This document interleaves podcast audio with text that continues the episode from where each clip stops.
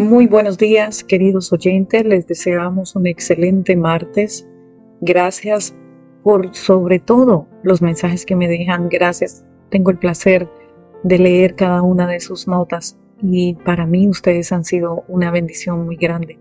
El devocional para hoy martes 5 de diciembre lleva como título El miedo a trabajar en vano. Temo que mi trabajo en vuestro medio haya sido en vano. Gálatas 4:5.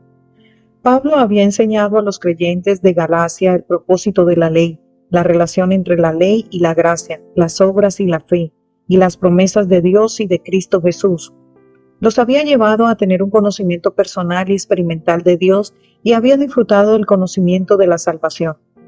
Sin embargo, pasado un tiempo ellos manifestaron deseos de volver a sus creencias paganas.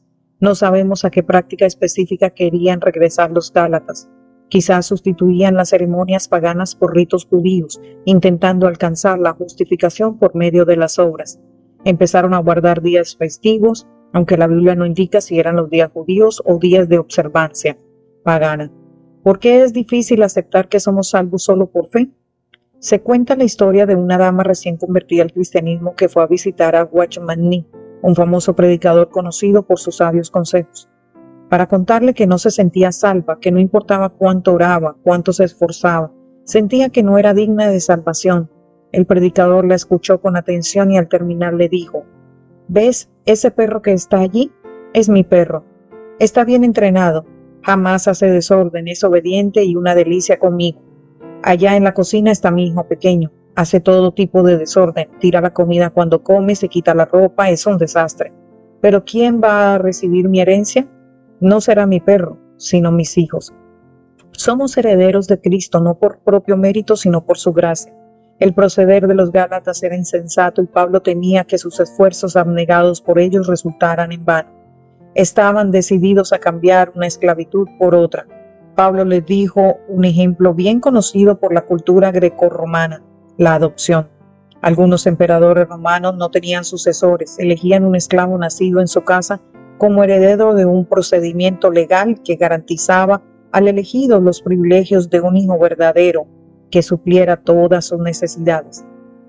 La adopción no podía ser revertida. Los padres naturales no tenían ningún derecho de reclamarlo de vuelta. Tú eres un hijo, un hijo adoptado de Dios, heredero o heredera del reino. Dios jamás te tratará como esclavo o esclava y jamás te rechazará. El enemigo no puede reclamarte como suya o suyo. Padre adoptivo es nuestro Padre Celestial quien suplirá todas tus necesidades. Amoroso Padre, bendito y alabado sea tu nombre, Señor. Gracias porque tú eres misericordioso. Gracias porque tú nos das la libertad. Gracias porque tú nos ayudas, Señor, en todo momento y en todo lugar. Padre Santo, te pedimos de esta manera que nos libres del enemigo. Gracias, Señor, porque tú nos guardas, nos cobijas en, bajo tu manto protector, Señor. Señor, a veces sentimos miedo. Y como dice Primera de Pedro 5:8, Señor, el demonio anda como león rugiente buscando a quien devorar. Y no caemos caer en sus garras. Líbranos del mal, Señor. Líbranos del tentador, de sus seducciones, de sus engaños. No nos dejes que siembre la cizaña del mal en nuestra vida, donde nosotros podamos sentir que somos esclavos del enemigo, porque nosotros no fuimos llamados a ser esclavos, porque tú nos hiciste libres, Padre amado. Líbranos, Señor, del orgullo, del amor propio, de la autosuficiencia, de la idolatría, de la vanidad, de todo egoísmo. Y ayúdanos a que nuestros pensamientos siempre vayan cautivos a tus pies, Señor. Líbranos de ser esclavos de la opinión de los demás, de la cobardía, del irrespeto humano, todo aquello que condicione nuestra auténtica creencia, nuestra auténtica cristiandad, Señor. Queremos estar siempre en tus brazos y nunca bajo el poder del enemigo, Señor. Queremos ser libres, Señor. Queremos ser siempre tuyos, solo tuyos.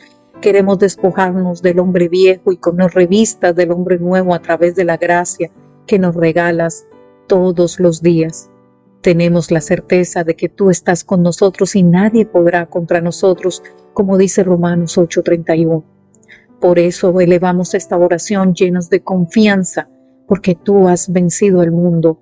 Todo lo podemos en ti que nos da fuerza, por los méritos, la muerte y también la resurrección de nuestro Padre amado también, tu Hijo Jesucristo, te pedimos que nos ayudes hoy, mañana y siempre, Señor.